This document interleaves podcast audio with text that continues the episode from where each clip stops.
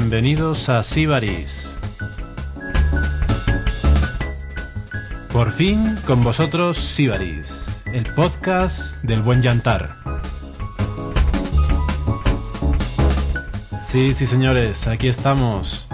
El primer podcast en serio, en vivo, en directo y en diferido, todo a la vez, para ofreceros eh, una gran fusión de sabores, olores. Así que, bienvenidos, bienvenidos a la playa de Sibaris.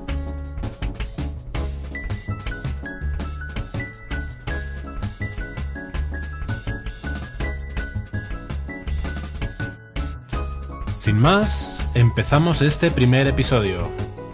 Así que dentro sumario.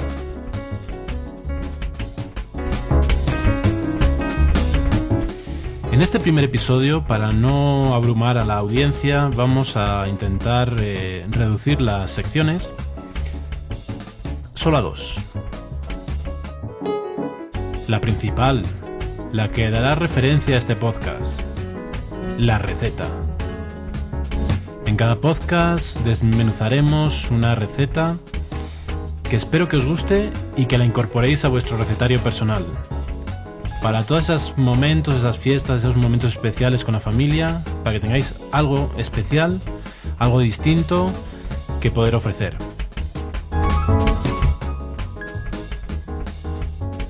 Y junto a la receta, en este primer episodio vamos a tener unas colaboraciones bien especiales.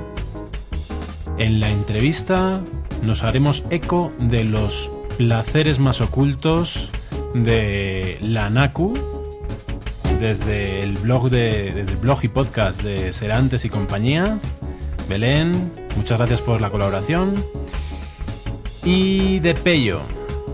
Pello, MyWillen en Twitter, el hacedor del podcast de No Soy un Troll.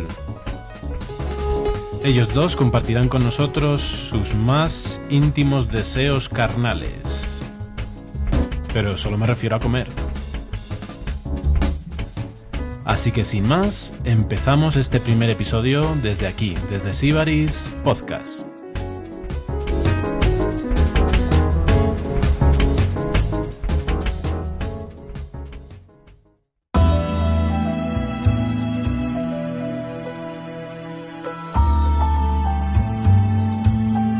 La receta.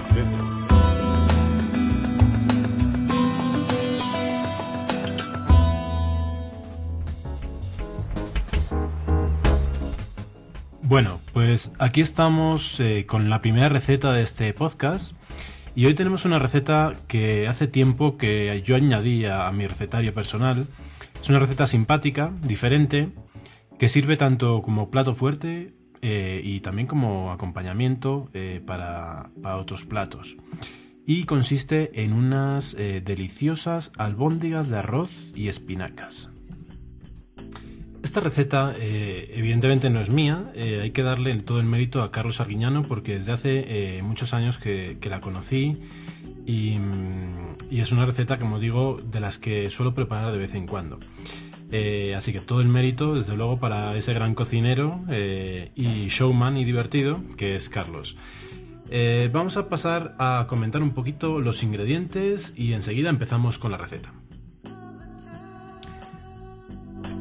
Para hacer albóndigas eh, para unas 4 o 6 personas vamos a necesitar un kilo de espinacas, 100 gramos de arroz, una cebolla, 4 lonchas de panceta o bacon o lo que tengáis a mano, 100 gramos de queso, 2 dientes de ajo, harina y huevo eh, para hacer eh, para rebozar, 2 vasos de salsa de tomate, un vaso de nata, un vaso de caldo, agua, aceite de oliva, sal y el toque secreto de Carlos Arguiñano, que es el perejil.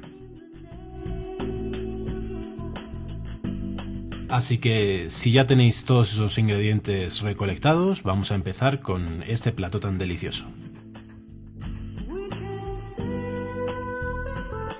Lo primero que vamos a hacer es coger nuestras espinacas. Daos cuenta que un kilo de espinacas ocupa muchísimo, pero que una vez que estén cocidas van a quedar en poco más que un puño. Entonces, esas espinacas bien lavaditas, bien eh, tersas, con un color verde bonito, vamos a pasarlas a agua que esté hirviendo en ese momento, con un poquito de sal y simplemente el agua.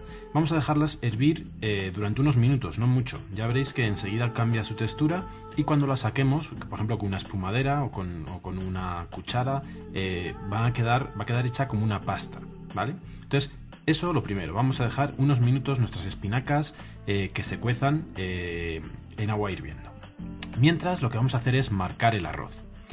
A lo largo de todo este, de todos los episodios de este podcast hablaremos de una cocina que yo creo que todo el mundo puede eh, realizar en su casa de una forma sencilla. Eh, pero también intentaré añadirle algún toque de conocimiento igual un poquito más profundo de lo que quizá eh, no todo el mundo sabe. ¿no? por ejemplo, cuando hablamos de marcar el arroz, eso es algo es muy típico es un término totalmente pues culinario y hay que saber un poquito de esos términos, ¿no? Entonces, hoy, por ejemplo, quizá este sea el término que os pueda enseñar, ¿no? ¿Qué significa marcar el arroz? Lo que vamos a hacer con el arroz, con arroz blanco, arroz normal de toda la vida, eh, vamos a poner eh, un poquito de aceite en nuestra cazuela.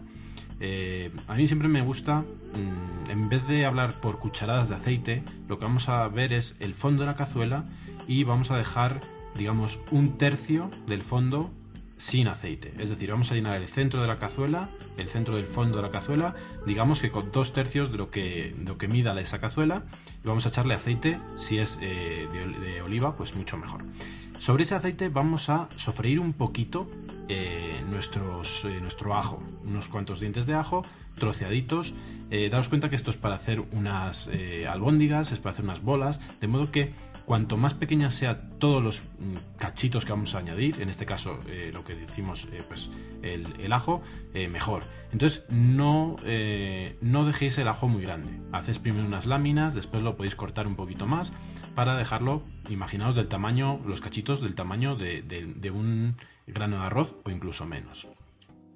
una vez que estén fritos, daros cuenta que el ajo se quema muy fácilmente, entonces rápidamente hay que poner el ajo, eh, mover un poquito, que se dore y en ese momento añadir el, arroz.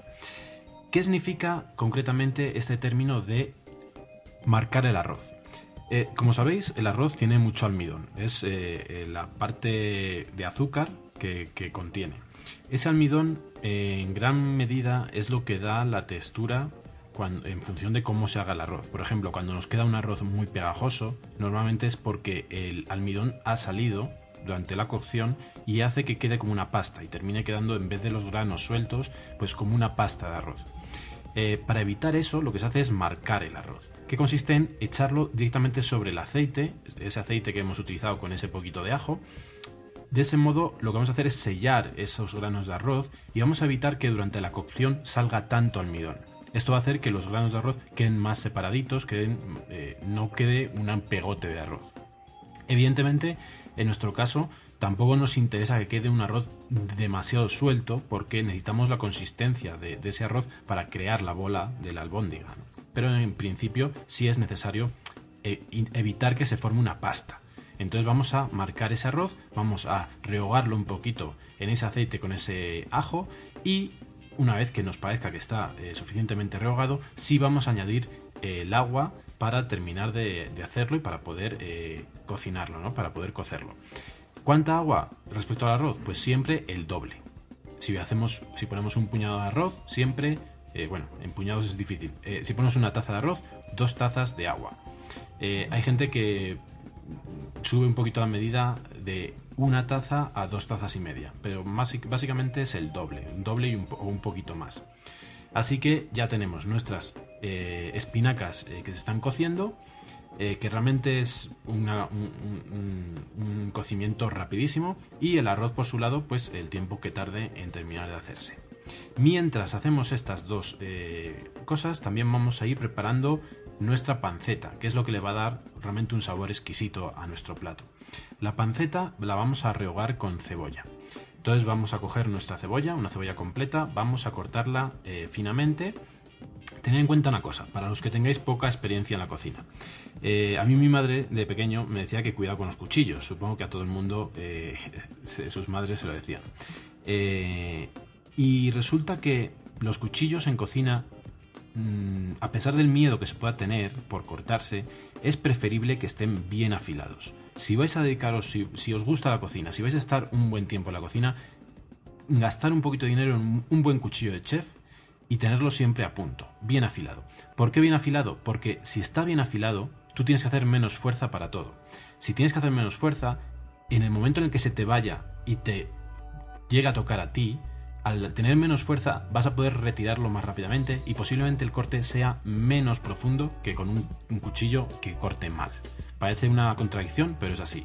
Un cuchillo bien afilado al final corta menos que un cuchillo mal afilado. Porque cuando está mal afilado empiezas a hacer fuerza y fuerza y cuando te pilla el dedo te corta hasta el hueso. Así que cuidado con los cuchillos, pero siempre tener una buena herramienta para trabajar. Como en todo en esta vida, en la cocina también una buena herramienta facilita muchísimo las cosas. Así que vamos a cortar con este cuchillo, ya sabéis pues cómo hacen los chefs, eh, siempre intentar, intentar practicar un poquito el corte de una cebolla, que yo creo que es lo más fácil de cortar. Eh, siempre con los nudillos por delante de las uñas, las uñas agarran la cebolla, cortad la cebolla a la mitad, eh, poner la parte plana para abajo, evidentemente, cogerla con las uñas y los nudillos de los dedos que hagan de tope para el cuchillo y sobre esos nudillos vamos cortando y deslizando el cuchillo para que vaya cortando. De esta manera nunca nos cortaremos porque lo que está más saliente está está haciendo tope sobre el cuchillo. Si dejamos los dedos extendidos, eh, lo más posible es que en algún momento nos descuidemos y nos cortemos la yema, nos cortemos el borde del dedo.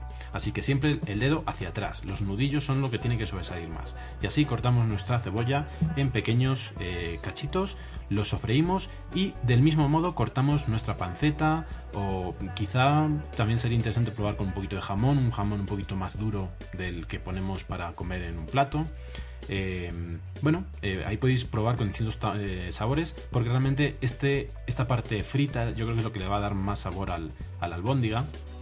Y es interesante que le pongáis lo que vosotros queráis. Incluso probad, por ejemplo, pues no sé, con atún o con algún otro tipo de pescado, con un salmón igual, algo fuerte, un sabor fuerte. Entonces, estas dos cosas, la cebolla y la panceta, vamos a sofreírlas hasta que esté bien fritita porque esto es lo que va a dar el saborcito a estas albóndigas. Y ya tenemos nuestras primeras partes del plato. No tenemos nuestro arroz con nuestras eh, eh, espinacas preparadas. Tenemos nuestra eh, panceta con nuestra cebolla, el arroz que lleva su ajo y por otro lado vamos a tener preparado también nuestro queso. ¿Qué vamos a hacer con el queso? Bueno, pues el queso también va a darle sabor, le va a dar también unión a la albóndiga, de modo que tenemos que elegir un queso que también que nos guste. yo normalmente pongo un estilo manchego, no del todo fuerte, pero tampoco muy, eh, muy suave. Algo que le dé saborcito. Eh, podéis probar también con otros tipos de quesos. Eh, si os gusta la textura de la mozzarella, pues podría ser mozzarella. A mí la mozzarella, por ejemplo, no me gusta mucho utilizarla porque me parece que tiene muy poquito sabor. Entonces prefiero eh, utilizar otros tipos de quesos, incluso parmesano o algún otro tipo de queso más de tipo holandés, pero siempre que tenga un cierto sabor para que le dé también ese toque. Entonces, este queso lo vamos a cortar también en cachitos pequeños, igual que la panceta, y todo esto vamos a unirlo en un bol. Ya tenemos nuestro arroz, nuestras espinacas. Las espinacas veréis, como os dije al principio, que se quedan a un tamaño reducidísimo. Va a quedar como una pasta que también vamos, lo que vamos a hacer es cortarla. Vamos a cortarla, machacarla más bien con el cuchillo. Vamos a ir machacando y esto va a quedar, eh, va a hacer que se, que se trituren esas pequeñas hojas de espinaca.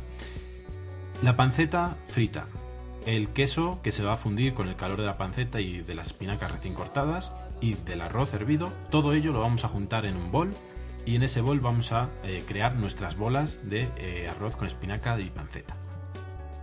Mientras eh, ya tenemos, mientras vamos haciendo las cosas, también hay que ir haciendo la salsa.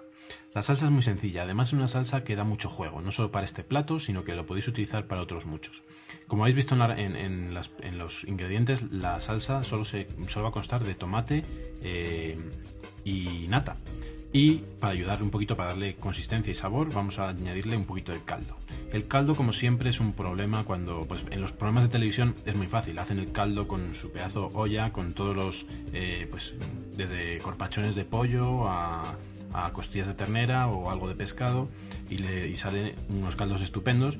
Pero nosotros normalmente cuando vamos a cocinar en casa no tenemos preparado un caldo para el uso, para este tipo de usos. Tenemos varias opciones.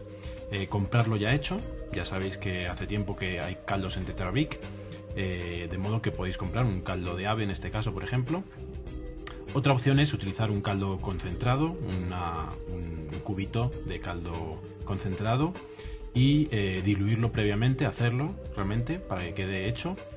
O incluso, si estáis en un día muy afanado y no tenéis muchas ganas, podéis incluso echar ese caldo a agua directamente cuando lo mezcléis todo lo que os voy a decir.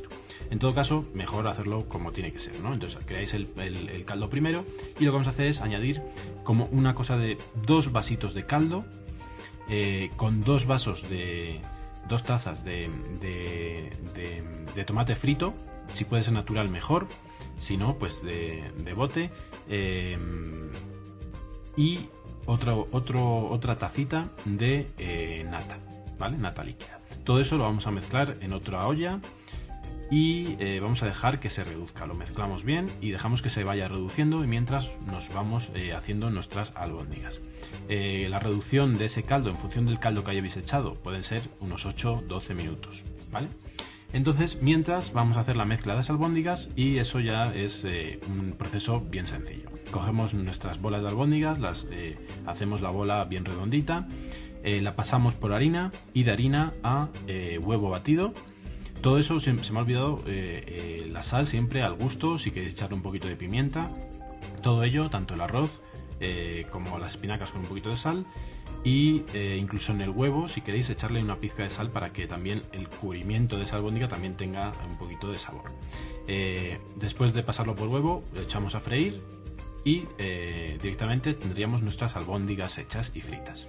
Una vez que tengamos el caldo reducido y nuestras albóndigas fritas, las juntamos y emplatamos. ¿Cómo vamos a emplatar? Pues eh, como os digo, este plato sirve para, para hacer de acompañamiento o sirve como un plato principal. Realmente es un plato que llena mucho llena mucho, aunque parezca que, pues, que solo es arroz y que apenas tiene proteína, pero realmente es un plato muy llenador también por la salsa, la salsa a base de nata hace que sea bastante eh, llenador.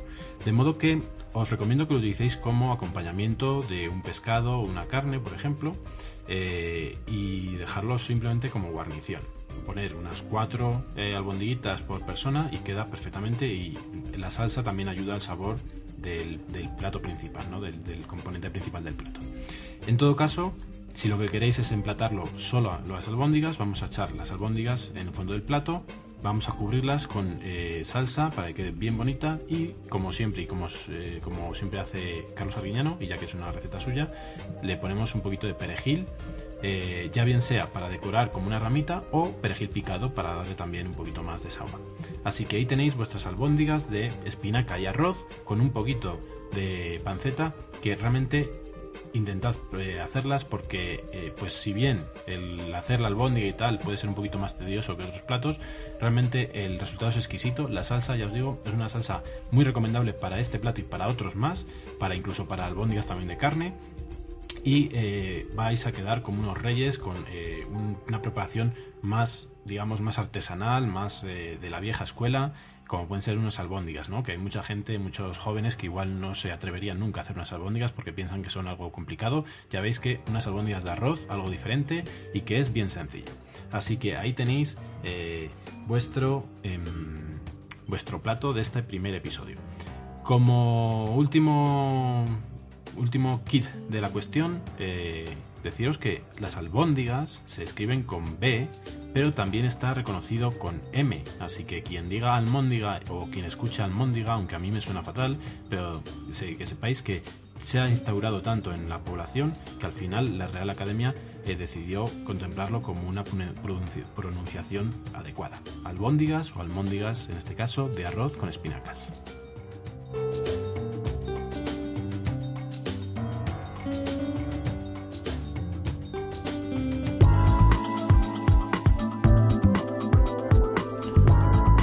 Desde el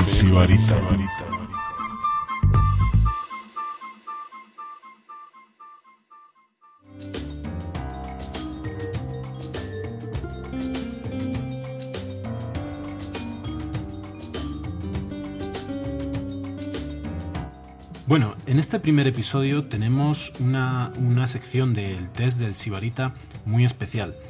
Ha sido la prim el primer eh, la primera entrevista, eh, ha, nacido de una forma totalmente accidental a través de Twitter y eh, he intentado editar el inicio para pues algunos temas que se trataron antes de lo que realmente importa en este, en este podcast.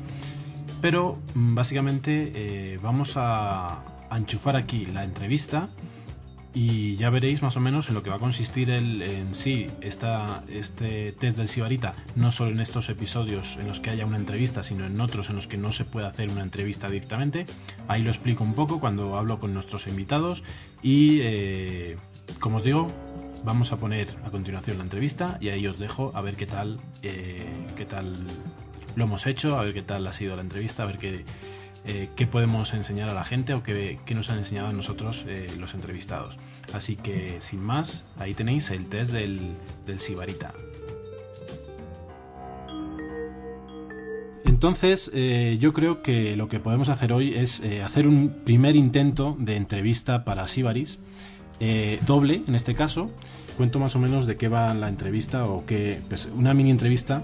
El problema Pero con ¿te ha este. tiempo a pensar cosas en este ratito que hemos No, esto, no, no, no, esto ya lo tenía preparado y ya tengo mandada una entrevista a hacer. eh, eh, es lo que os comento. Con el problema del horario, eh, lo que se me ocurrió es que no siempre iba a poder entrevistar o no siempre iba a poder eh, charlar tranquilamente con alguien. Entonces, habrá episodios en los que haya una entrevista como esta y, a- y que estará más enfocada a que eh, el entrevistado cuente una receta concreta y un poquito más explayándose más y demás y más relajado. Pero habrá otros casos en los que, eh, por no tener entrevista, eh, un, entrevis- un- un entrevistado, eh, lo que haga es mandar las preguntas y que las contesten eh, en su casa, ¿no? Entonces, la lista de preguntas son 10, son muy cortitas, pero bueno, son, pues pueden dar bastante juego. Así que yo creo que es lo que podemos hacer. Más o menos os comento así por encima de qué van las, las preguntas. Primero una presentación, eh, después hablar de una receta que, que hagáis vosotros, eh, hablar de comida... de- Tortilla española. Sí, también, Vale, vale, perfectamente. Eh, si nos das tu secreto, vale. Eh, hablar de un plato que nos guste, pero que no sea que, que- o sea, que no lo hagáis vosotros. Por ejemplo, que sea un restaurante, que sea de la mamá, que sea de la abuela, eh, demás. Postres, pinchos, por ejemplo. También un poquito de, de bebida, que tengáis alguna bebida especial que os guste, algún vino, algún, Sí, sí, eh, sí, algún sí. cóctel, lo que sea. El que compra Eh, hoy. Restaurantes, eh, un restaurante que os guste ir o que os haya gustado, que aunque no vayáis siempre, pero que lo conozcáis de alguna vez, cosas así, ¿vale? Entonces son 10 preguntas. Eh, entonces yo creo que pues vamos contestándolas a la vez, eh, os pregunto y demás y, y Vale, bueno, marcamos que- algún tipo de orden o algo para no pisarnos, ¿no? Imagino. Bueno, como queráis, sí, sí. eh, Y si, por ejemplo, yo digo, pues voy a hacer, yo qué sé, yo voy a contar la de albóndigas en salsa de almendras, por ejemplo. pues ahí tienes, ti- tienes tu tiempo Que además para... la hago, pero a ver, si te apetece me preguntas, ¿no?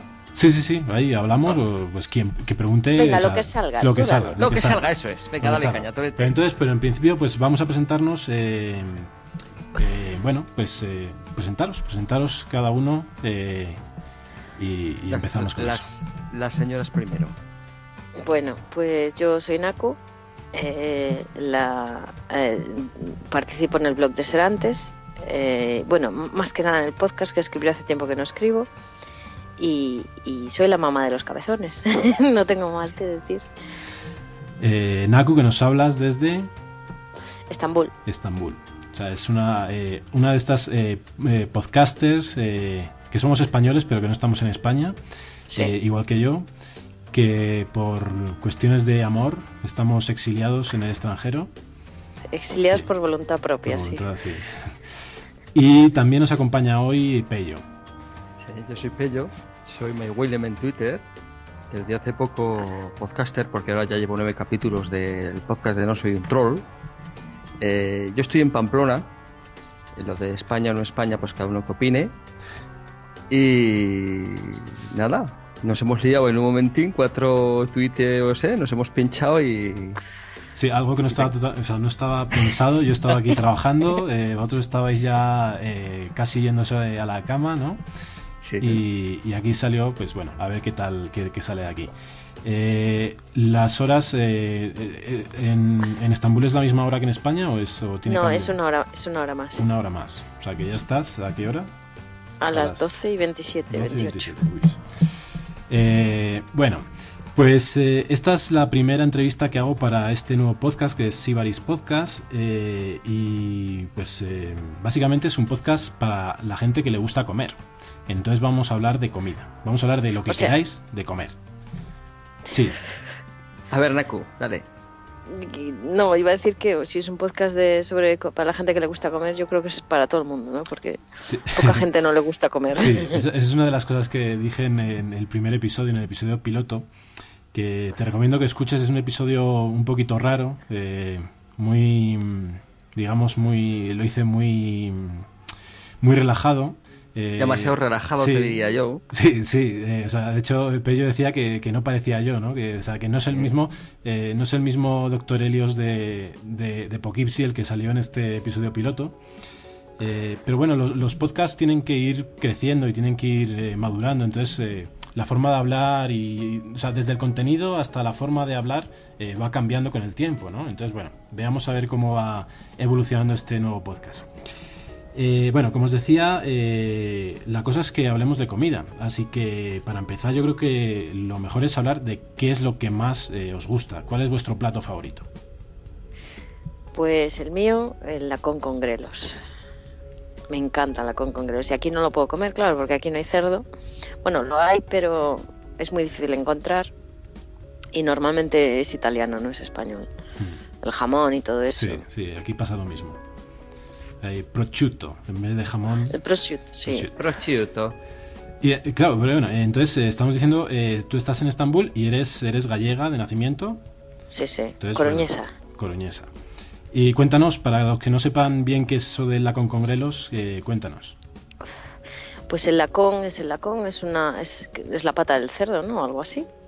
Que Tampoco es que lo sepa muy bien. Y luego, pues con grelos, se suele poner con patatas, con chorizo y con más partes del, del cerdo también, pero yo me quedo con el, el lacón y los grelos. Los, grel- Esa- los, los grelos son, eh, son patata, son una patata especial. son- no, los grelos son, son una verdura. Son Ah, es verdura. algo así como las navizas, sí. Ah, bueno, Anda, entonces yo- nos has aclarado. ¿Qué, es- qué son las navizas?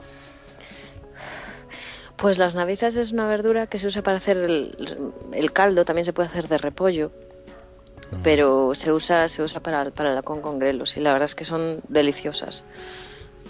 De- son un poco ácidas, O sea, estilo... eh, eh, ¿Cómo se dice esto? Eh, las eh, coles, coles de Bruselas, eh, que son así también... no, no, son, son hojas, son pues eso, como, como, no es como el repollo, No, como, alca- como alcachofa más bien.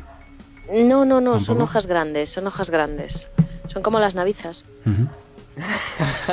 que todo el mundo que todo el mundo conoce las navizas Eh, bueno y entonces estás diciendo que es, es problemático cocinar eh, la cocina española allí en, en, en Turquía Eh, qué es lo que consigues qué no consigues Básicamente, a ver, la cocina española y sobre todo la gallega tiene mucho de cerdo, así que aquí hacer platos que lleven algo de cerdo es imposible. Desde pues el unto para los caldos y todo esto y las verduras no son iguales. Así que no cocino de eso porque no hay lo típico aquí español, pues que puede ser pues la tortilla española. Y la verdad es que poco más. y, o sea, pero por ejemplo las patatas eh, son las patatas pueden ser iguales que las que encuentras en España Mm, te salen bien las no tortillas mm, sí, me sale muy bien. Por No, lo menos eso es lo ahora que te cuento por qué, gente. lo, por qué te lo digo sigue sigue A ver, hay, hay mucha patata, ¿eh? En- no sabe como la patata gallega, pero hay buenas patatas también. Además aquí hay una comida muy típica que es, es como una especie de tapa, pero no es tapa, o sea, no es una comida de plato. Ellos tienen unas patatas enormes, las cultivan ya enormes, y luego las cuecen y las abren a la mitad sin, sin llegar a cortarlas y machacan todo lo que es la patata y luego le ponen, la machacan con queso y luego le puedes poner cualquier cosa. Tienen de todo, tienen aceitunas, salchichas, salchichas de vaca, claro. Y lo que quieras, luego salsas de todo tipo, yogur, maíz, lo que quieras ponerle, se llama cumpir y está muy rico. Lo que pasa es que llena, pues imagínate una patata enorme, o sea, que te que la tienes que coger con dos manos porque es enorme. Mm, interesante. No, pues te digo lo de las patatas porque resulta que aquí, eh, concretamente en Bogotá, eh, hay muchísimas variedades de patatas. Y el plato más famoso, eh, de hecho, está, hecha con, está hecho con muchos tipos de patatas y con pollo. Y yo entre todas las patatas que conozco, todavía no he encontrado una que me, con la que me queden bien las tortillas, porque me quedan siempre muy duras. O sea, Mm. cuando las fríes las patatas eh, no quedan con la consistencia adecuada para la tortilla de patata española. Entonces, Prue- prue- prueba a echarle un poquito de leche.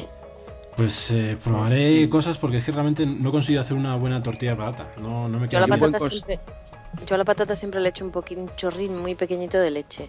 Pero para antes, o sea, antes de freírla, No, no, después, cuando, cuando ya echas las patatas en el huevo. cuando haces ya la mezcla con el huevo. Ah, Sí, muy sí. bien. Exactamente. Y yo lo que hago-. Sí, sí, Yo pero lo que hago, lo, he descubierto hace poco con esto de la tortilla de patata, que me queda, es, aparte de hacer un poquito a fuego lento, escurrirla La en un... La patata, eso es, escurrirla en un papel, o sea, ponerla en un papel que se absorba el aceite y echarla al huevo batido. Y dejarla reposar ahí un poco. Sí, Sí, es el- el- el- el lo de repos- reposar sí. es. Sí. reposar y en este caso con la leche añadida que también le Y da eso más es con la leche añadida. Ajá, ajá. Y Probaré, queda, a mí así me queda bastante, bastante decente. Probaré, sí, porque ya os digo que aquí la cosa de las patatas es una cosa tremenda. Hay de todos los tamaños, de todos los colores, eh, bueno, en fin. Y las patatas dulces esas, ¿no? Yo no las he visto nunca, no las he probado. Dulces, bueno, hay, hay más, hay tubérculos, eh, sí, o sea, como las batatas y demás, pero yo te digo patatas, patatas, o sea, tal cual. O sea, no, que no sean variedades raras, que sean, o sea, son, todas las que te digo son saladas, digamos. Y hay un Mm. montón, hay como cuatro o cinco súper famosas y en cada zona hay la suya y bueno, está la criolla que es una chiquitita que se come, es como tamaño aceituna, eh, eh, y- que, que se come pues entera, evidentemente con, con piel y todo, y después hay pues más normales, más típicas como la, la que pueda haber en España, ¿no? Pero es complejo encontrar la más adecuada. Eh, bueno, y, y Pello, ¿y cuál es tu comida favorita? Pues ya que la amiga Naku ha ido a, a la chicha, yo voy a ir al pescado. Y en este caso yo voy a decir el bacalao al pilpil. Qué rico. Sí. Y en Sí, este- en- un en- buen- sí, sí. Eh, en perdona, este- dime. En este caso, sí lo puedes cocinar, sí lo cocinas o ese... Sí lo puedo cocinar. eh, lo he intentado hacer de varias formas y al final el gran truco del buen hacedor del pilpil es el, el colador. El colador. El colador. Entonces, eh, el- se cogen los lomos de bacalao, que tiene que ser del salao, se desala lo típico cambiando el agua la- en las últimas 24 horas o 36, 3, 4 veces para que te quede, ya es el, el más o menos gusto a lo que tú quieras daj- dejarle. Eh, lo- le pones el abundante aceite del bueno eh, a una temperatura media, o sea, no se tiene que freír, casi, casi se tiene que cocer en el aceite, ¿de acuerdo? Hasta ahí bien, ¿no? No nos hemos Sí, sí. perdido ninguno. Vale, cuando ves que el bacalao está hecho, lo quitas y con un colador, o sea, es que el pilpil antaño era coger por la, la cazuela con la que lo estás haciendo y mover izquierda a derecha o, o bandear Sí. y así el aceite se va emulsionando poco a poco, ¿no? Y al final se queda, se espesa. Mm. Pero hay un truco del almendruco que es la, la repanocha, que es en vez de hacer todo eso, cogerse un colador y mueves el colador sobre el en el aceite. Pero con el, Se- es- o sea, ¿has sacado ya el pescado? Sí, eso es, sí, tú has sacado el pescado y lo que es en el aceite templado, Ujú. mueves el colador en forma circular, deprisa, como si fuera la batidora Sí, pero- o una como cuchara, un como, el batir, el- en vez de batir un huevo con el tenedor, para entendernos, Sí. pues el, el colador de forma circular, o sea... eh, Sí, el colador hace de, de varilla para que vaya haciendo el movimiento. Exactamente. Y sale un pil pil alucinante. Mm, mira. Es un truque del almendruqui. Bus- Si, Oye, si es que... ¿sabes? ¿Sabes que aquí no hay bacalao? Aquí, aquí tampoco. Aquí Pues tampoco. bueno, aquí de pescado son bastante pobres. Está muy rico, tiene un sabor súper diferente al español, Sí, pero hay muy poco, muy poco pescado, sí, sí. Mm. Aquí hay, aquí también hay poco eh, y realmente yo creo que hay- también hay, pues, hay algunos que cambian el nombre, entonces yo tampoco soy muy experto y quizás sí que sea algo que haya en España, pero realmente lo que por los nombres no los reconoces. Eh, son y realmente que se vendan en los restaurantes, por ejemplo, puede haber tres tipos de pescado, nada más. Sí, aquí hay muy pocos también. Hablando, hablando, hablabas de, del aceite de calidad. Eh, Naku, tú allí en Turquía, aceite de oliva eh, consigues, consigues a un precio adecuado, es más caro. Eh, los aceites son más caros y no son la misma calidad de España. La verdad es que, bueno, también estamos comparando con uno de los mejores aceites del mundo, que es el español. Sin embargo, sí que hay mucha aceituna, hay mucha aceituna negra, pero igual las aceitunas no saben igual, son mucho más ácidas. Se comen mucho las aceitunas, se comen en los desayunos. Las eh, aceitunas negras. En aceitunas eh, también, o sea, como las españolas, eh, en, vinagre, o sea, en, no, no, con aceite. ¿Con aceite? sí, se les, echan aceite y se las comen con hueso, las negras con hueso. Pero cuidado el que vaya a probar aquí las aceitunas que no son iguales que las españolas. Y, pero en todo caso, aceite español se consigue, aunque sea a un precio pues de importación más alto. no, no, no, se ve en los, en los supermercados. No, no, te puedes conseguir de oliva extra y virgen extra, pero no, no es español. No, no, no es mm. fácil. No es fácil, no, yo no lo he visto. No, aquí realmente, pues es un poquito más caro, evidentemente, pero sí que se consigue y se consigue español. O sea, que sobre todo es español, es pues de Ibarra, Carbonel y demás. Entonces, bueno, pues sabes que ese sí que es igual, ¿no? Pero sí, bueno, un poquito más caro, evidentemente, pues por la importación y demás. Eh, bueno, y aparte de, esas, de esos platos que son vuestros preferidos, eh, ¿tenéis algún... Eh, o sea, pues por ejemplo, Naku en concreto, que ha dicho un plato que realmente no es uno que pueda hacer así de forma habitual, ¿tienes un plato, una, receta estrella con la que conquistas a, la gente? Pues hombre, la tortilla tiene mucho éxito, que es algo que aquí, que no, que aunque lo pudieran hacer es fácil, pero no, no, no se ve por ahí, no, no se ve por ahí. Y platos especiales estrella, no, a veces hago albóndigas, porque aquí, aquí le echan mucha cebolla a la albóndiga y, y, nosotros no le echamos cebolla, que le echamos ajo. Pero básicamente las albóndigas son iguales, por ejemplo. Yo cuando las hago aquí las a, la española sí que tienen bastante éxito.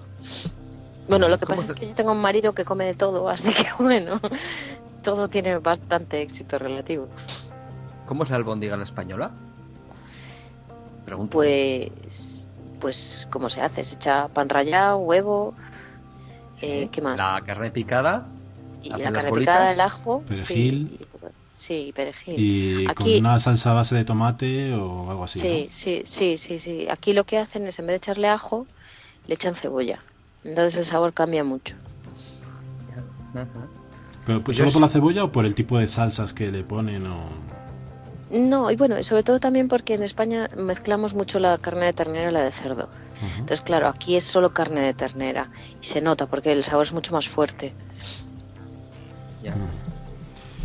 Muy bien. ¿Y Pello, eh, es el, el, bacalao tu plato, tu receta estrella o, qué otras cosas? Es la receta es, yo, bueno, yo soy de dos. Una es de unas albóndigas, pero en vez de salsa de tomate las hago en salsa de almendras, en salsa blanca Qué ricos. Mm, sí, tiene buena pinta.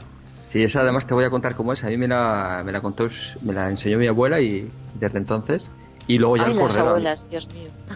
A mí el cordero, a mí el cordero asado me sale de lo que yo llamo el terrasco de Aragón, pues a mí me sale de muerte. Y con eso sí que conquisto a, quien haya que conquistar. Bueno. Pero sobre lo de la receta, he pregunto lo de la albóndiga la española. Yo fíjate, si, si queréis os cuento. Una vez que tiene las bolitas fritas, la, albóndiga, ¿no?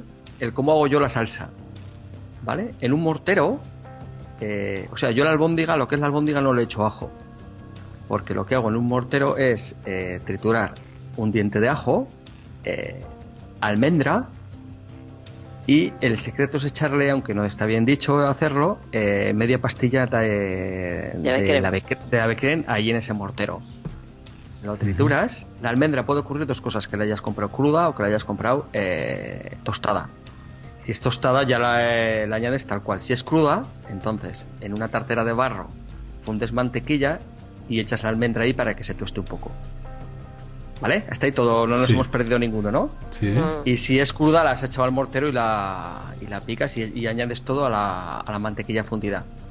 Cuando la mantequilla y todo esto se empieza a hacer, añades la leche y lo que he hecho ha sido, y ahora ya depende si la albóndiga es muy fuerte o no, en el mismo aceite donde has frito las albóndigas, frito, eh, frío lonchas de, pan.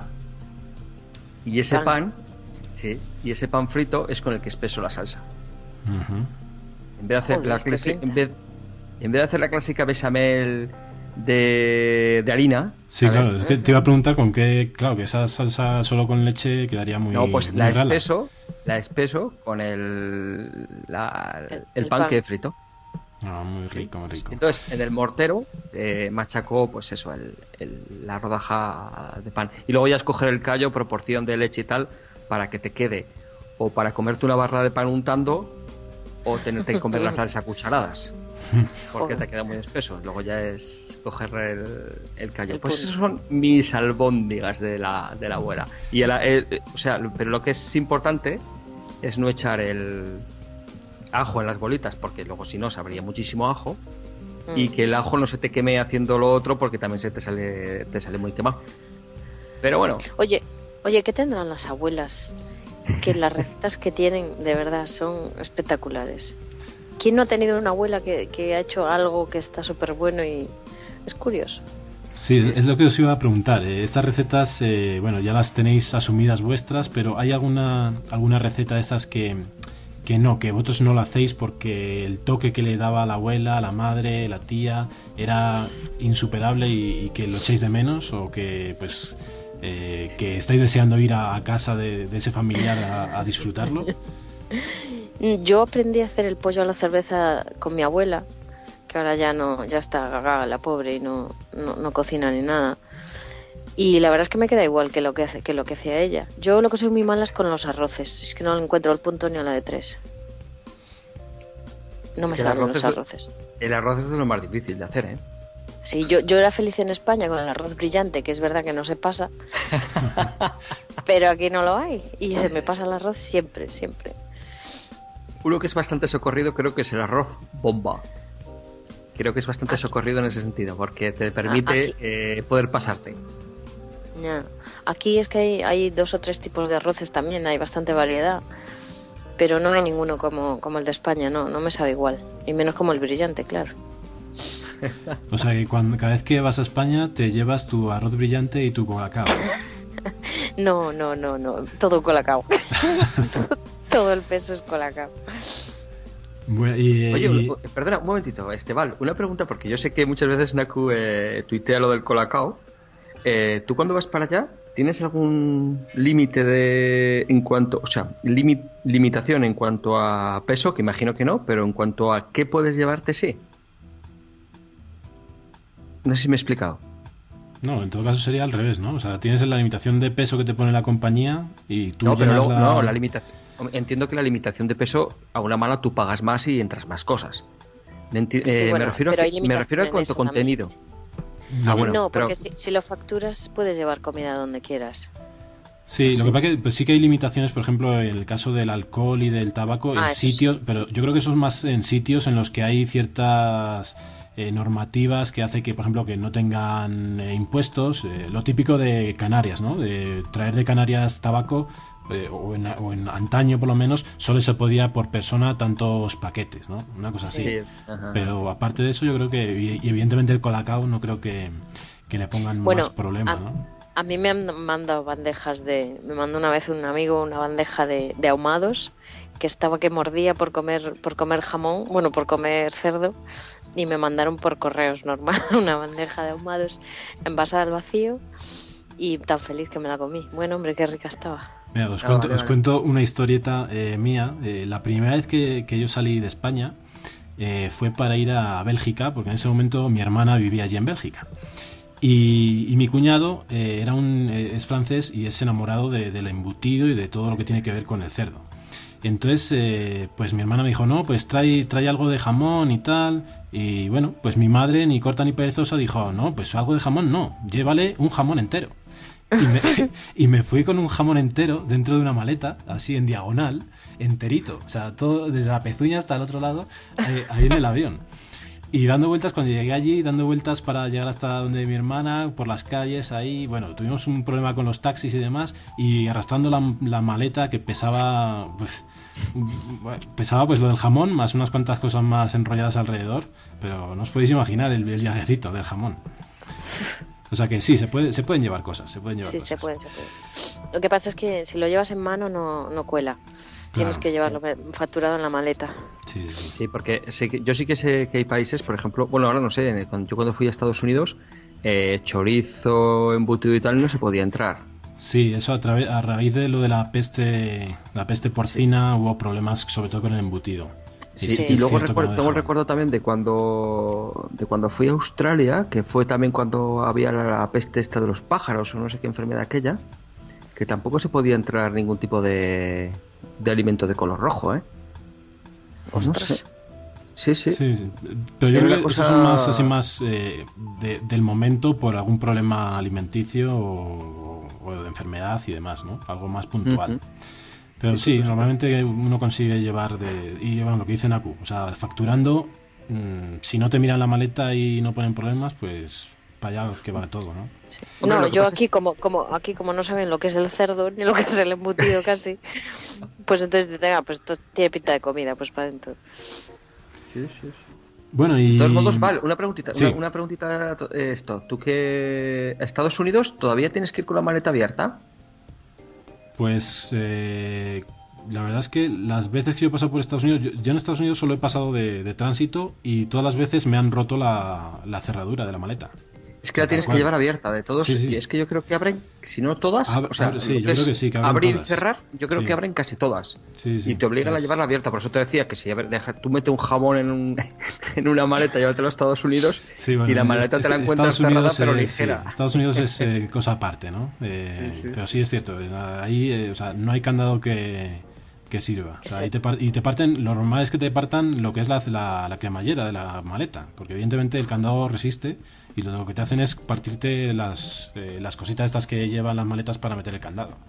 Mm. Sí. Sí, así son Jo, ellos. qué- pues qué gracia. Sí. Bueno, y entonces, eh, pasando de la comida al postre, eh, ¿tenéis algún postre especial que hagáis o que os guste? Postre. Yo no- Espera un momento. Espera un momento, espera un momento. Vale, amigo, amigo. ¿Tú no bebes algo con la comida o qué, tío? Eso va después, después. Va después. después pasamos a las bebidas. Yo postres, yo la verdad es que no, no soy muy de postres. No, no me, no, no soy, no me gusta mucho el dulce. Pero, pero aquí postres, Dios mío de mi vida. Aquí la gente, en- en- por lo general, está bastante delgada. Es- son, son gente delgada. Pero si ves a alguien gordo es de barriga y es por los postres. Dios mío de mi vida. Aquí hay postres de todos los colores. Cuéntanos un poquito, a ver qué, qué es lo que puedes conseguir. Pues mira, aquí de chocolate lo que quieras. ah, Usan mucho las nueces y los pistachos por todas partes y con todo. Y eh, es que no sé, tú, vas a una pastelería y ves, ves el escaparate y parece que han hecho, que son estas tartas industriales y no son industriales, son caseras. Aparte que lo, lo ponen todo muy, todo lo tiene muy, todo lo que es comida lo tiene muy bonito. Vas por la calle, a lo mejor ves una frutería, están todas las frutas colocadas, los, pe- los pescados en las pescaderías están todos en fila, bien ordenaditos. La verdad es que es, es, es una pasada. Y de postres ya te digo, en cualquier sitio, a cualquier hora, porque aquí los restaurantes no, no cierran a mediodía, que abren por la mañana y cierran por la noche y punto. Aquí puedes comer a cualquier hora. Y dulces, pues los famosos baklava, que son como unas capas de una especie de hojaldre que tienen cap- capa de hojaldre, capa de, de, de- ¿cómo se dice? De, de nueces o pistachos. Y luego por encima le ponen, le suelen poner una cosa que se llama caima, caima que es un, en- está entre mantequilla y nata, es una cosa rara, es, creo que es la nata de la leche, pero no estoy segura de que sea eso, porque nadie me lo ha sabido decir, yo no lo he visto en ninguna otra parte y es una locura eso, Uf, está buenísimo. Eh, frutos secos, eh, dices que pistachos, eh, nueces, eh, ¿se utilizan más frutos secos?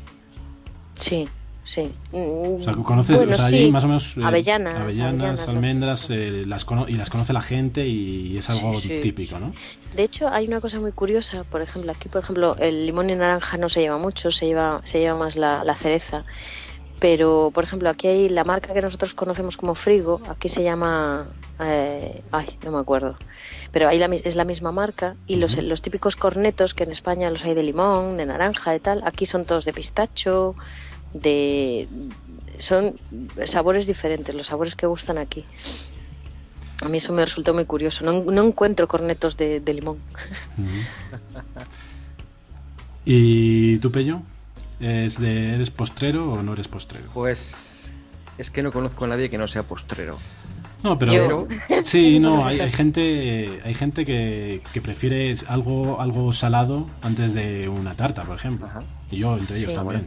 Yo, Mira, yo te voy a decir una cosa. Yo una cosa que cuando voy a comer al restaurante, mi mujer no, no lo hace así, sino que ella se reserva, o sea, eh, piensa primero, segundo y postre. Y aunque solo pidas primero y segundo y luego cuando te viene el, el camarero y, y pides el postre, pues ella por lo general no cambia. Yo al revés, yo no miro el postre porque no sé eh, qué de lleno me voy a quedar antes de entrar en el postre. Eso es una de las cosas que, que hago. En cuanto a postrero no postrero, sí soy postrero, y prefiero, aunque sí que prefiero unas cositas más suaves, me va muchísimo porque por aquí se estira mucho lo que es la, cuaja- la cuajada de, de oveja. A mí me gusta cruda, o sea, cruda quiere decirte sin, sin azúcar, sin miel y sin, y sin nada. Luego es muy típico por aquí, por la zona de Navarra, eh, que le ponen, es como si le metieran un, un hierro candente, no sé cómo lo hacen, y coge la cuajada un, un sabor a, a que- a hierro quemado. Es una cosa muy curiosa. A mí personalmente no me gusta, ¿eh? la prefiero sin, sin O este sea, sabor. pero es, o sea, como por encima, ¿será? ¿O cómo es? No, le meten en, lo que es en la leche cuando esté hirviendo. Sí. Creo que le meten lo que es el hierro y coge ese sabor a quemado. Y luego ya le echan el cuajo y tal y queda una cuajada. A mí personalmente no me gusta, es muy típica y la gente aquí en la zona de la Uzama y tal pues viene a por a por esa cuajada pues con el, con el hierro quemado. Y eh, una cosa que yo tampoco entiendo ahora que ahora aunque vosotros habéis dicho, yo no entiendo por ejemplo la gente que se coge de postre queso. Pero, pero ahí también, o sea, queso, por ejemplo, queso con, con membrillo, cosas así, también es ¿Sí? típico de allí, ¿no? Sí, sí, sí, sí, pero que te quiero decir, yo lo consideraría más como un primer plato o un acompañamiento o algo de entre el primero y el segundo, pero llegas al postre y meterte un plato de queso Sí. me resulta un poco muy curioso, ¿sabes? Es una cosa que yo hasta que no vine por aquí no, Sí, no había visto. A mí siempre el entrante, queso. ¿no? Sí, entrante o el queso es para merendar. Para ¿sabes? merendar, efectivamente. Queso, queso con membrillo para merendar, eso está. Pero el queso, como postre de, o sea, después de que te has comido tu primero, segundo con el, con el vino que hayas querido echar, meterte un plato de queso me resulta, y luego un café con un copazo ya me siente un poco, no sé, me descoloca un poco, ¿eh? pero aquí, aquí esa cosa se, se estira mucho. Y un postre que sí que suelo hacer, que no sé si es el de torrijas. Ah, Suelo hacer ricas, yo torrijas. los hago aquí a veces. ¿sí? Y las torrijas. Y luego viene un sitio, lo que pasa es que esto ya es mucho perfeccionamiento, yo no lo hago, ¿eh? Es hacer la torrija tal cual, pero le echas el azuquitar por encima y quemas el azúcar con un con un aparatejo de estos, soplete. con un soplete. Soplete. Y queda así y queda así endurecido y la buah, eso está de muerte. o sea, es profesional, nivel profesional. Eso ya es profesional, eso es profesional. Y ahí ya no esto. Y sí, la torrija yo es personalmente un, un esto que, que hago y no me sale mal tampoco. Ahí en, en mi pueblo, bueno, yo soy, yo soy de Toro, no sé si lo he dicho alguna vez en Poughkeepsie, soy de Toro de Zamora. Y mm, ahí es muy típico en carnavales eh, una especie, o sea, pues no son torrijas, torrijas, sino que se llaman orejas. Y son típicas Ah, de sí, eso carnavales se hace- concretamente. eso se hace en Galicia Son, sí, son más finitas, también tienen el azúcar por encima y demás. Y eso Sí. también está, está muy rico. A mí me gustan las filloas, de carnaval las filloas. Sí, yo creo que es algo muy parecido, algo así. No, a nosotros hacemos filloas y orejas. Las filloas ¿Ah, sí? son tipo crepe y las orejas son quedan pues con forma de oreja a veces, ¿no? Hmm.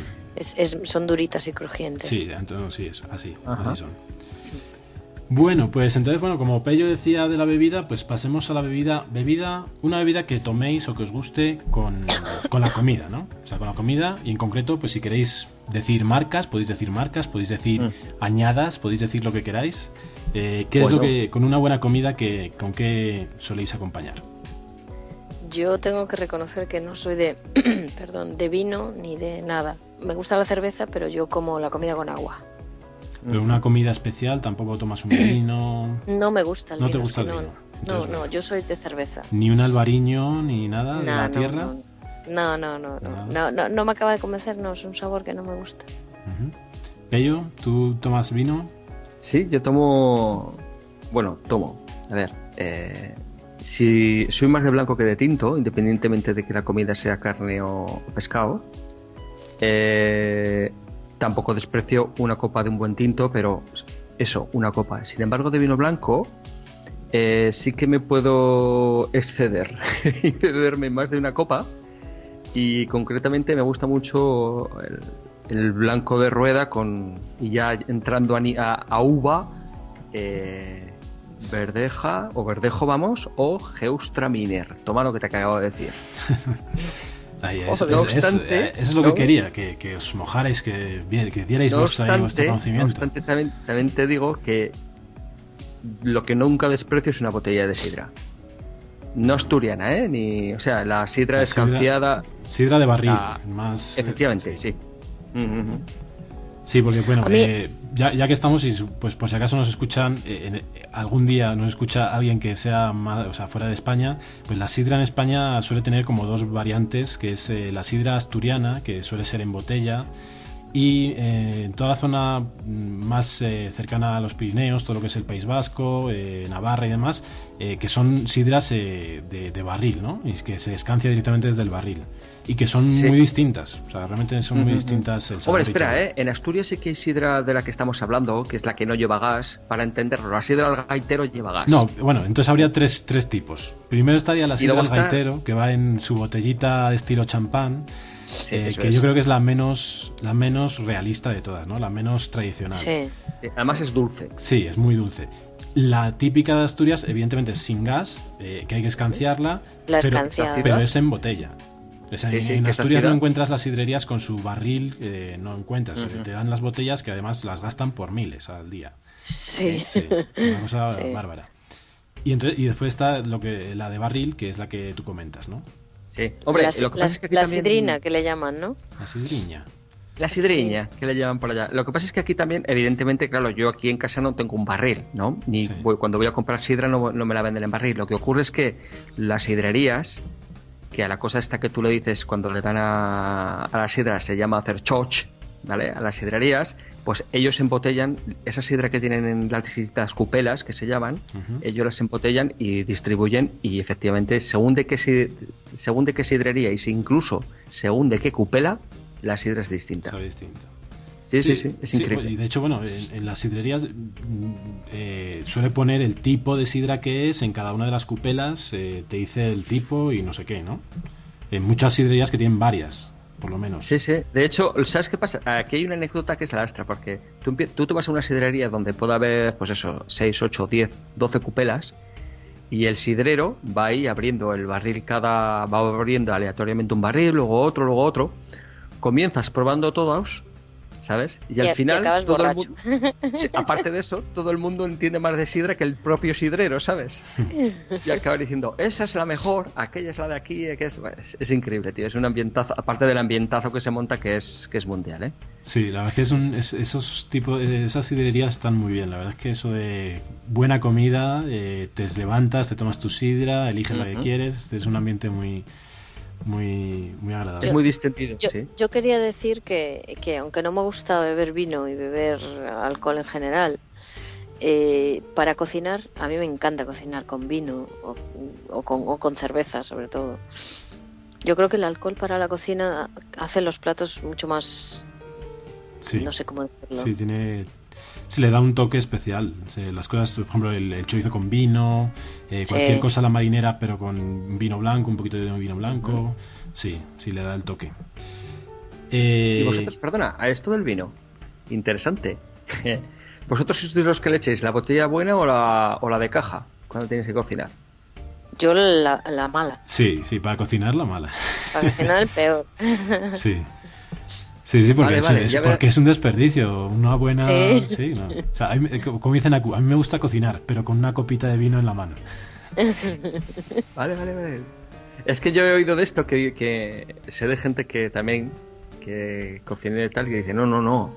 Esto es como todo, la materia prima tiene que ser de la mejor calidad, por lo tanto el vino que se le echa, pero bueno. Sí, hombre, bueno, supongo que sí que ¿eh? yo... yo... creo que sí se notará, pero pues eh, si es una comida especial y quieres gastarte un poquito más en un vino normalito, pero evidentemente nunca le metería un vino, un reserva para, para hacer un plato, no sé. Sí. Bueno, eh, otra pregunta de las que, que, hago a los invitados es, eh, de otro tipo de gastronomía que a mí me encanta personalmente y es eh, no la de estar sentado delante de la mesa, sino la gastronomía de bar, la gastronomía de tomarse un pincho, una tapa o como se llame en cualquier, en, cada zona, ¿no? Porque en España, pues en cada zona tiene su encanto, ¿no? Eh, ¿Os gusta ese tipo de...? Porque no es solo comer, es eh, charlar, es tomarse... Tapear. tapear. es toda una, cultura, ¿no? Entonces, ¿qué opináis y qué os gusta? ¿Cuál es la, la, tapa que soléis probar? Yo personalmente pruebo lo que haya. Hay cosas que no me gustan y cosas que sí, pero pruebo lo que cuando estás de tapas, pues es la que, la que más te llama es la que, la que tomas.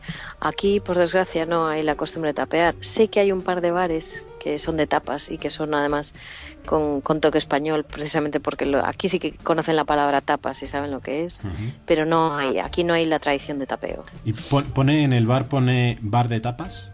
Sí, sí, sí, Eso es muy gracioso. Yo la primera vez que lo vi me hizo mucha gracia. Aquí también hay unos, unos cuantos restaurantes que pone restaurante español, no sé cuánto. Y pone, tenemos eh, barra de tapas. sí, Qué bueno. Sí. Eh, ¿Y tu pello? Eh, ¿También tapeas? sí, tapeo. Además es que... Tapeo y te voy a contar Sí, cuenta, cuenta. es que hay de distintas. según donde me ubique. Si voy a una zona como la tuya, eh, y ahora hablo zona española, como Salamanca y tal, en el que te echas una clara y te ponen una tapa y encima una tapa de la, pues que si cerrito a la plancha y tal, para flipar. Yo de hecho muchos días son los que no ceno en casa y me echo tres cervezas por ahí y ya he cenado. esa es una opción. Otra es eh, ir a la tapa un poco más delicada, como puede ocurrir en Donosti o aquí en Pamplona, que se lleva mucho, se estira mucho el tapeo profesional. ¿Qué es tapeo profesional? El que llevas la tapa al extremo de que igual al, cocinero prepararla le cuesta una hora, uh, pues igual una hora preparar, pues eso, la media, el platito de tapas le cuesta una hora. Sí, que son, son, platos en miniatura. No, no efectivamente, en miniatura. Sí, es una exageración. O sea, es que si fue con no sé qué, una reducción de tal, una reducción de cual, y de ostras, también luego se paga, ¿eh? evidentemente. Eso es, Sí, porque es lo que te iba a decir, que ahí en, Pamplona es, es, carita la vida de bar, de tapas, eso es cara. Eh, es cara, sí, sí pero, sí, pero es cara la que estás diciendo tú, o también existen algunos bares eh, más sencillos que te pongan el chorizo o el jamón. Sí, efectivamente, eh, el bar sencillo donde te comes el pincho de chorizo, el pincho de tortilla de patata, el pincho de tal, lo existe. Lo que pasa es que también aquí en Pamplona, pues lamentablemente el, ritmo de vida o el nivel de vida es un poco elevado y por un pincho tapa te acercas a 3 euros. Hmm. Sí. ¿Vale? se está poniendo de moda ahora una cosa que se llama, eh, le llaman marpincho o juerpincho, que significa, y además os voy a poner, que significa que el martes y el jueves hay ciertos bares de casco viejo donde te tomas un pote que puede ser un cortito de cerveza con una tapa normalita y aquí en Pamplona dos euros. ¿Tienes eso? Eso es el martes y el jueves. Que eso, que eso es lo, o sea, casi lo normal en otros sitios. O sea, yo creo que en Salamanca anda la cosa por euro y medio la caña de cerveza o un vino normal y el pinchito. Este verano en Salamanca, eh, cerquita de Plaza Mayor, eh, me tomé una, un corto de cerveza con gaseosa y un, y un plato de morro de cerdo, euro 75, macho. Sí, bueno, por ahí, por ahí anda, por ahí. Igual ha subido un poquito. Yo creo que antes estaba euro y medio. Sí, sí, pero bueno. Pues yo os voy a poner los dientes, yo os voy a poner los dientes largos porque en Galicia se estila mucho el regalar la tapa. sí, esa es la siguiente. Al, menos cuando yo vivía allí, vamos, había gente en los domingos, yo recuerdo que en los pueblitos pequeños sobre todo, salían los domingos por la mañana de, de, cervecitas o de cortos y comías ya, comías, porque a bar que ibas, bar que te ponía una tapa y comías gratis, porque lo que pagabas era la, la cerveza o lo que vivieras. Pero el precio de la cerveza por sí sola más o menos también andará por ahí, ¿no? Un euro y medio, o menos. Pues no lo recuerdo muy bien, porque ya depende, hace tiempo. Claro, depende de si es ciudad o pueblo también. Eso evidentemente cambia un poquito. Sí, sí, sí, eso es verdad. Sí, no, ahí en Salamanca también hay bares que es regalada. Eh, por ejemplo, Béjar, que está al lado de Salamanca, es también muy típico que lo regalen la, la tapa. Eh, pero bueno, aún así el precio sigue siendo parecido. Sigue estando rondando los dos euros, un poquito menos seguramente. Eh, y bueno, ya os digo, a mí la verdad es que es una cosa que me encanta y que es de las cosas que más hecho de menos eh, de España. Sí, Poder salir yo de también. tapas. Es una cosa. Sí. Salir, Sí, del, sí. salir del trabajo, irse ahí con los amiguetes a tomarse un par de cervecitas y unas tapas y quedar Sí. cenado, eso es una maravilla. Sí. A mí me ha pasado Sí, bueno, en... Lo que pasa Bueno, es que yo creo que es- España es caro eh, para comer. Yo, por ejemplo, yo le he visto una diferencia brutal aquí con, con los precios de aquí. Aquí comer es, es barato. Bueno, también tienes que saber dónde ir, ¿no? Pero en general, si vas a sitios que no son turistas y tal, que no son turísticos, se come muy barato. Bueno, ya, ya te, cuando te vas al súper, ya eh, cuando compras es- se nota, se nota la diferencia con España. Mm. Mucho. Pero, por ejemplo, Naku, eh, son más baratos, eh, pero tú podrías hacer una comparación de el mismo tipo de restaurante en España y en Turquía, Sí. sí. ¿son más baratos? Sí, sí, sí, sin duda. Aquí hay uno de los más famosos, que es el 360, que es mundialmente conocido, además tiene fama mundial. Y precisamente lo- los amigos son, lo- los dueños son amigos nuestros, están como una cabra los dos. Eh, y los precios, vamos, se come que te, que te mueres. Y los precios a lo mejor te puede salir por, no sé, unos, sin vino, ¿eh? Sin vino unos 40, 50 euros por cabeza. Ajá. Mm. Y se come, y estoy hablando de un restaurante con una calidad, pues eso, que, que a veces hay, hay que hacer, hay que pedir vez para, con, con unos días de antelación para tener mesa. Sí, porque por ejemplo aquí yo lo que he visto es que mm, no, yo no puedo comparar lo que hay con lo que hay en España. O sea, hay restaurantes muy baratos, la comida es barata, pero pues no es no, no por calidad de la comida, sino directamente, por ejemplo, por el sitio. O sea, el sitio no está, no- o sea, serían restaurantes que en los que tú en España no entrarías ya por la pinta que tienen. Y aquí Sí. son los tradicionales en los que la gente come a diario, por ejemplo, ¿no? O sea, lo que aquí se llama el corrientazo, que es la comida de, de obrero, de salir del trabajo en cinco minutos, comer y ya, ¿no? Entonces, no es comparable. Yo creo que en España, por lo menos, yo no conozco el mismo sitio, el mismo tipo de restaurantes. Y después ya te vas a los restaurantes finos, que evidentemente esos tienen el mismo precio que en España o más. Entonces, Sí. eh, ahí no, no, no hay una comparación adecuada para... Aquí, aquí hay sitios que, que son de los finos, como dices tú, que son, que tienen unos precios absolutamente exagerados, pero es porque son para ricos. Aquí el nivel de vida, aquí no hay clase media, aquí hay ricos y pobres. Claro. Bueno, y la clase media que la estamos empezando a hacer un poco la gente joven, pues que no tiene un poder adquisitivo de ricos, pero que tampoco son pobres. Sí, algo, y sí, hay, algo hay así sitios pasaría. en que pagas por una botella de champán, yo que sé, 500 euros, barbaridades así. Pero es por el sitio, no por, no por, no por el material.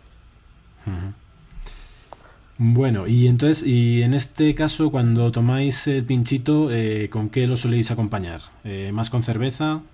Eh, Cerveza. Naku con cerveza.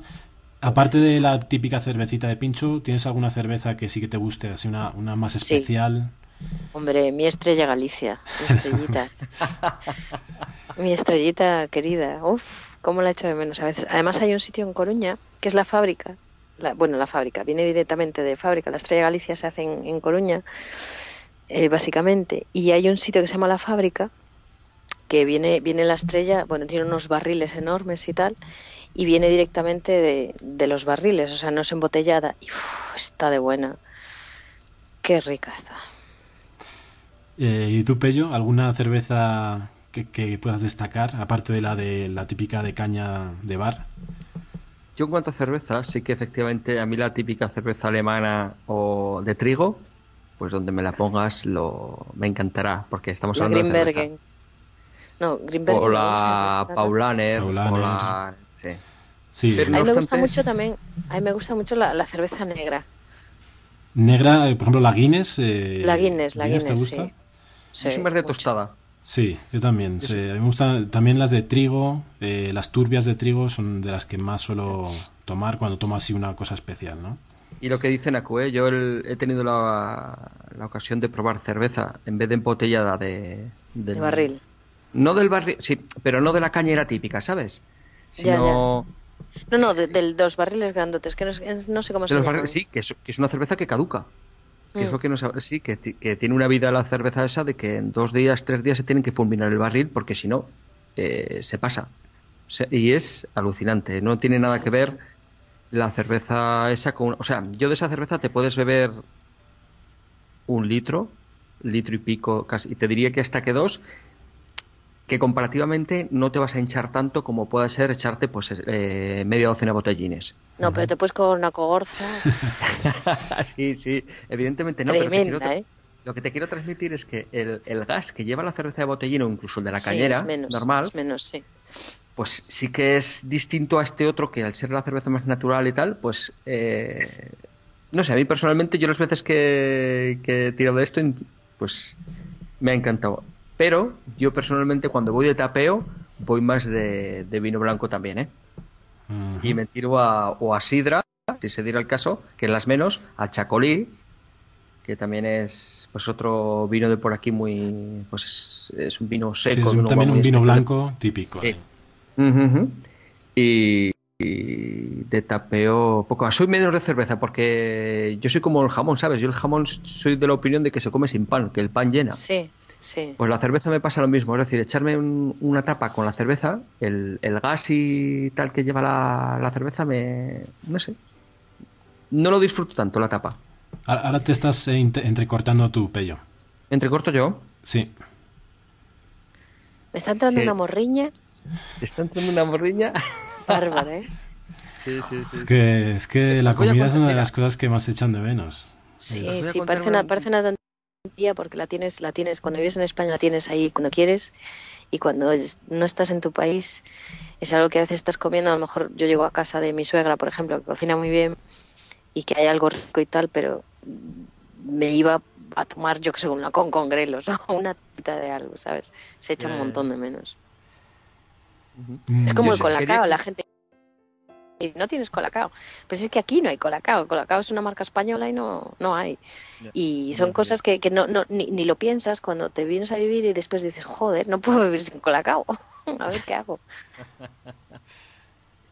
Bueno, eh, para terminar con la bebida, eh, ¿tenéis también algún gusto especial por algún trago más fuerte, algún cóctel? Yo no. Yo, bueno, comentar que aquí, a, a pesar de ser un país musulmán donde el alcohol se, se supone que está, bebido, que está prohibido, eh, la bebida nacional es una bebida que se llama el raku, que es, eh, ¿cómo se dice esto? Anís. Sí, creo que es anís. Y ellos lo beben con cubitos de hielo, se vuelve blanco y es la bebida nacional de aquí. De hecho, hay hasta vasitos que son muy pequeñitos y alargados, estrechitos y alargados, y es, el, es el- la bebida nacional, por digámoslo así. Mm, Es curioso, un país musulmán Sí. que la bebida nacional sea... Es que, es que o sea, al final la, la naturaleza humana sigue su curso más allá de la religión y todo. Sí, sí. Sí, o sea, el alcohol es algo como muy intrínseco con, con el hombre. Eh, ¿Y tú, Pello? ¿Algo, ¿Algún cóctel, algún trago? Pues soy de, de dos de dos posibilidades. O trago copa, que trago copa es o un pacharán, un buen pacharán, no el pacharán zoco. o un coñac vaya, o copa es un buen gin tonic. Gin tonic.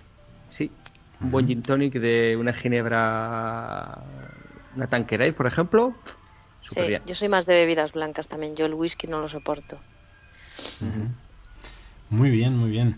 Bueno, y entonces ya para ir terminando, eh, eh, restaurantes. Eh, ¿Qué tipo de restaurantes os gustan? Eh, ¿Alguno en concreto que podáis eh, recomendar a los oyentes? Eh, lo que Bueno, queráis, yo- a ver, contad lo que queráis. Yo soy, yo soy de carne y aquí, bueno, como ya sabéis, aquí el, el doner kebab eh, lo hay en todas partes. Das, das, das una patada a una piedra y parece un, un restaurante de estos. ¿Son, ¿Son iguales que los que se ven en España? ¿Los típicos? No, para nada, para no nada. Aquí nada. los, los doner lo- eh, son la, la torta esta enrollada, pero dentro llevan la carne de pollo o de, o de ternera, lo que quieras, y después le echan patatas, patatas fritas, que es curioso, pero le ponen patatas fritas, tomate, lechuga a veces, y luego una cosa que se llama turshú, que son pepinillos cortados en, en rodajitas, lo echan dentro. que Yo siempre, a mí no me gustan los pepinillos y siempre lo pido sin.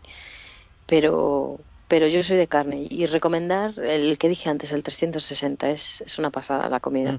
Yo de hecho conozco al uno de los dueños es el, es el chef y, y le encanta, le gusta mucho su trabajo y se nota. O sea, es los platos son espectaculares todo. Todo lo que tienen es espectacular. ¿Es comida típica turca o Mm. es eh, fusión? No, no, no, de hecho hasta tienen paella, o sea, hace muy bien las pizzas, las pizzas las hace muy bien, la carne es deliciosa, ahora han metido sushi, que también tienen, se trajeron un cocinero de, no sé dónde, y hace muy bien el sushi, también está muy rico.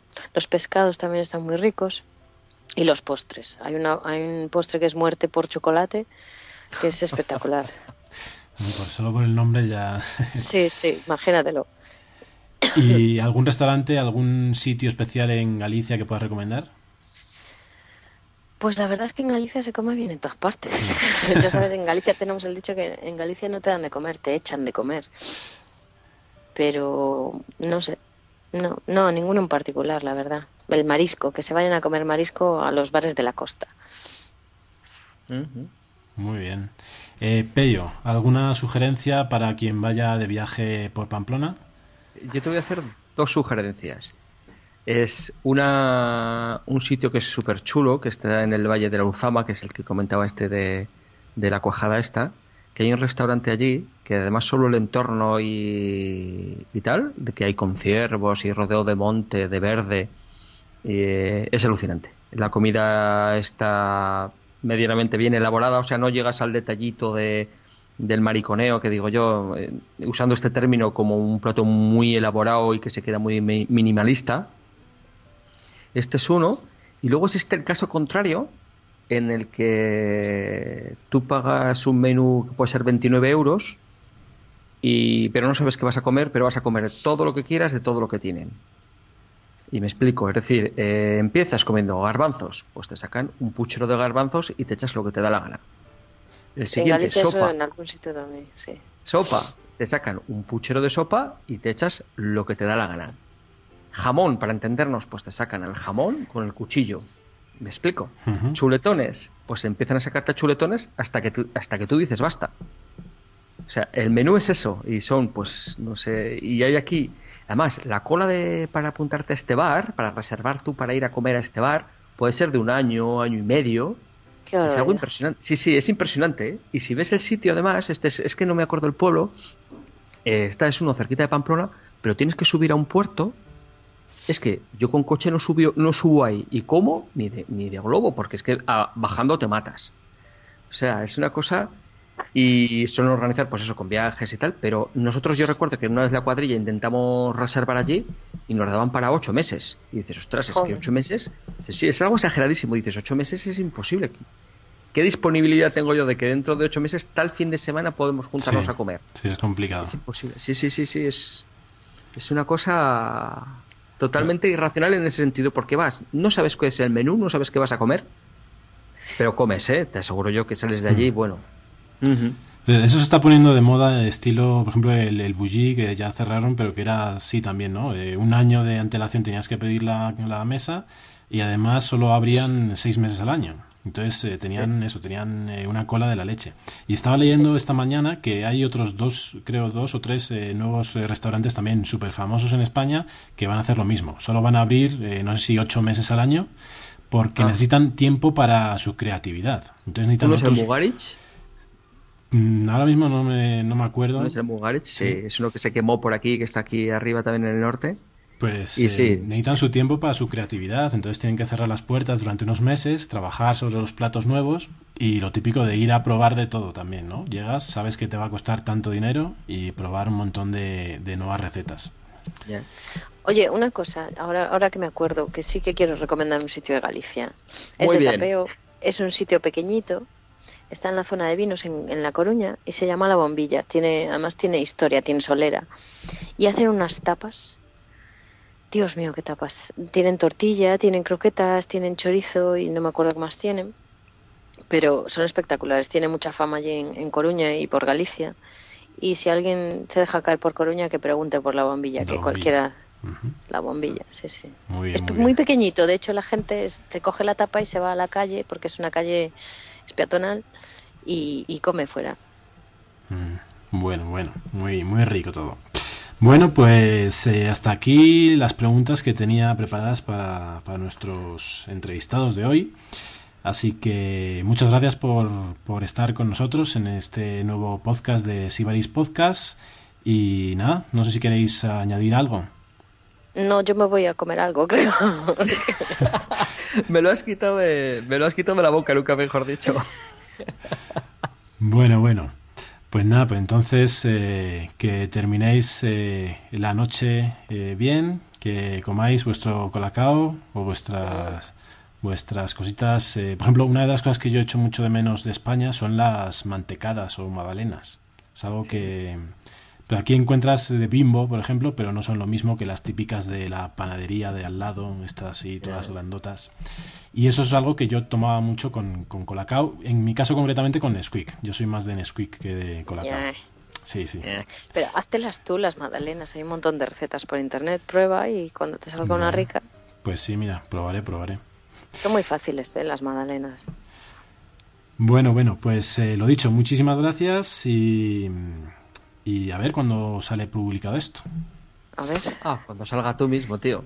Bueno, pues hasta aquí esta entrevista con estos dos amigos. Eh, realmente ha sido muy interesante, sobre todo pues toda esta información de, de Turquía que nos ha brindado Naku, ya que pues es eh, toda una, una, cultura distinta a nivel gastronómico eh, respecto a la nuestra. Y hasta aquí llega esta sección.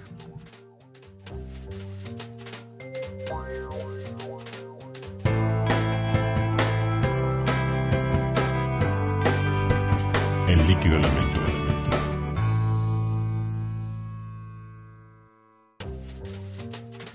Bueno, pues hoy para terminar este primer eh, capítulo eh, vamos a introducir esta sección que se llama el líquido elemento.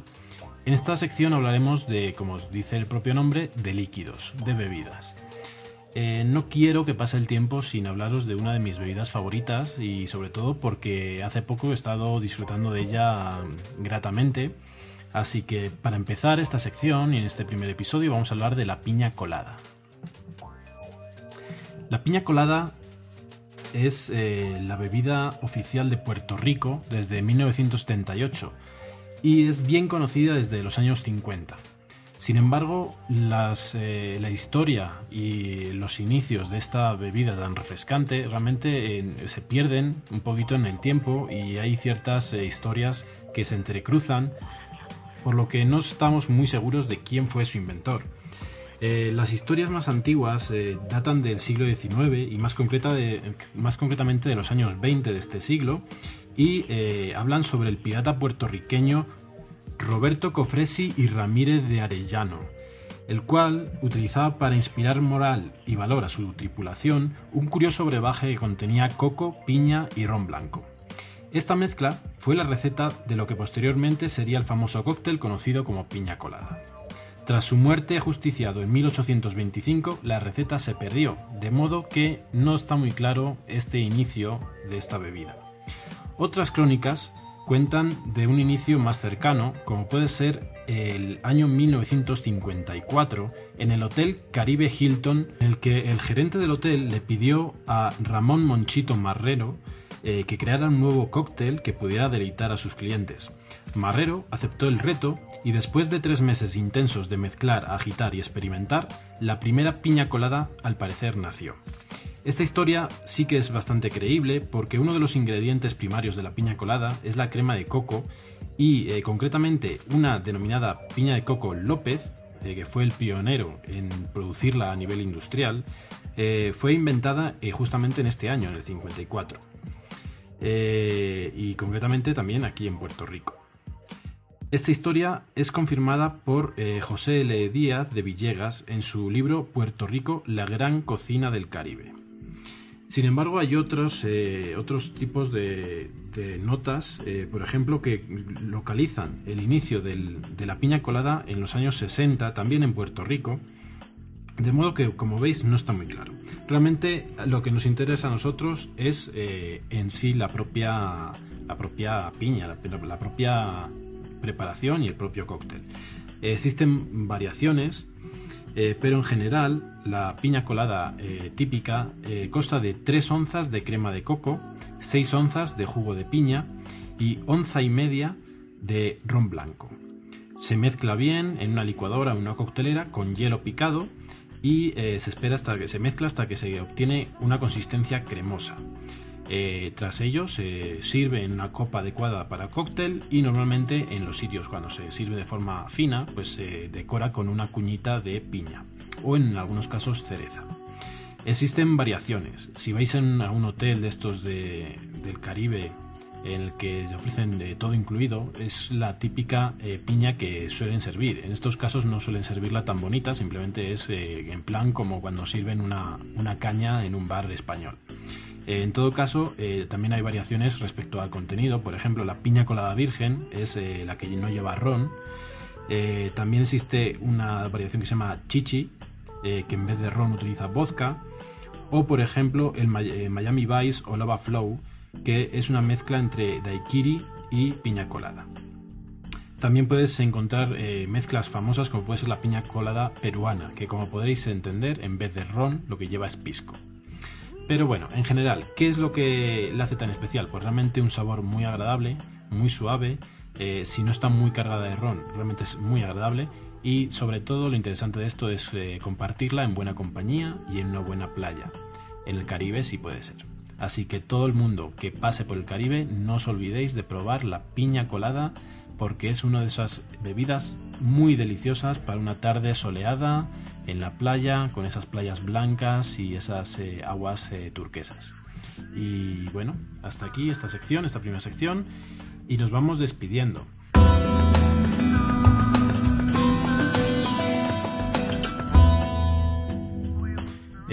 Muchas gracias por escuchar hasta aquí al menos, al que haya aguantado esta hora y media de podcast y eh, comentaros algunas cositas. Por ejemplo, la música, al igual que en mi otro podcast, Poughkeepsie Podcast, hoy toda la música ha sido a cargo de Anthony Radjek.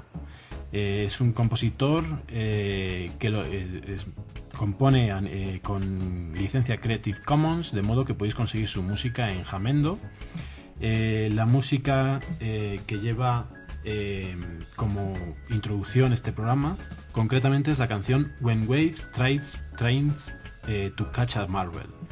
Y como os digo, lo podéis encontrar en Jamendo.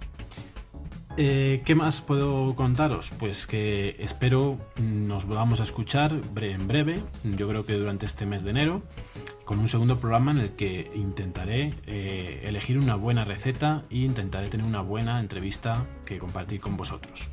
Mientras tanto, nos, podéis, eh, nos podemos seguir eh, hablando a través de Twitter en, en Sibaris Podcast y a través del mail sibarispodcast.com.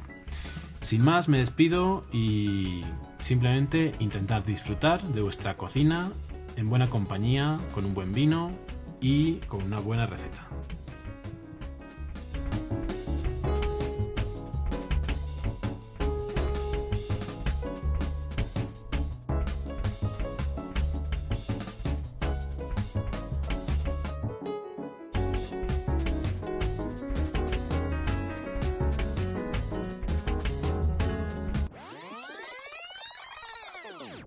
La, comida relacionada con la tecnología, pues es que últimamente está cada vez más unida, ¿eh? sí, por, lo dices por las redes sociales y demás para sí, porque entras en Instagram a la hora de comer, a la hora de cenar. Sí, de hecho, de hecho había una, aplicación. Como tengas hambre, la, la, la, la, llevas jodida, ¿eh? Y hacerle fotos a las comidas es jodido que te cagas, ¿eh? Sí, no, está, siempre, siempre, siempre he oído eh, las, eh, las típicas cosas estas que dicen que ponerle betún a las hamburguesas para que brillen más y no sé qué, ¿no? Sí, es, cierto todo eso. Cosa que flipas. Sí, sí, sí. sí. Y, peores cosas he visto. Claro, o pegarlas dentro con pegamento para que no se caigan los tomates y queden bien bonitos así al borde y cosas así, ¿no? Y, poner hilos y, tanza, hilo de tanza para, para sujetar cosas y después quitarlo con el Photoshop para hacer efectos, para hacer que un pez esté volando, por ejemplo, o algo así. Y encima nos vas a dar envidia, porque ¿a qué temperatura estás, Mariquilla? Pues no sé, pero a más de 20 seguramente. Joder. Yo llevo, yo llevo el pijama, dos polares, el plumas que me llega hasta los tobillos, bueno, la bata también que me lo he puesto, un par de guantes, un gorro y dos pares de calcetines. ya lo sabía yo ya. Y estoy a 7 grados. Oye, pues yo eso es una pregunta que siempre me he hecho, ¿eh? Mm, eh, hay- hay Porque gente- el, pa- el Papá Noel que vaya en, en bañador.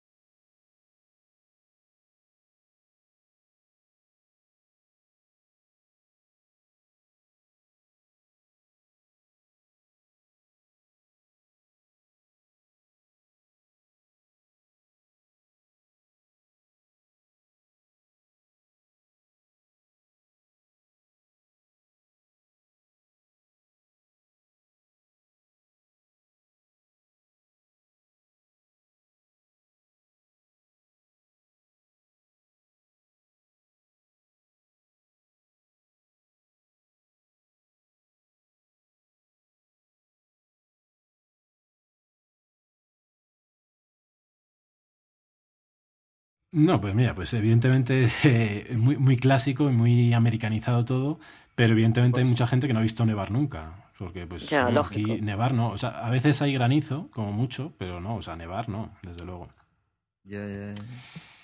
Y bueno, entonces eh, yo creo que lo que podemos hacer hoy es eh, hacer un primer intento de entrevista para Sibaris, eh, doble en este caso,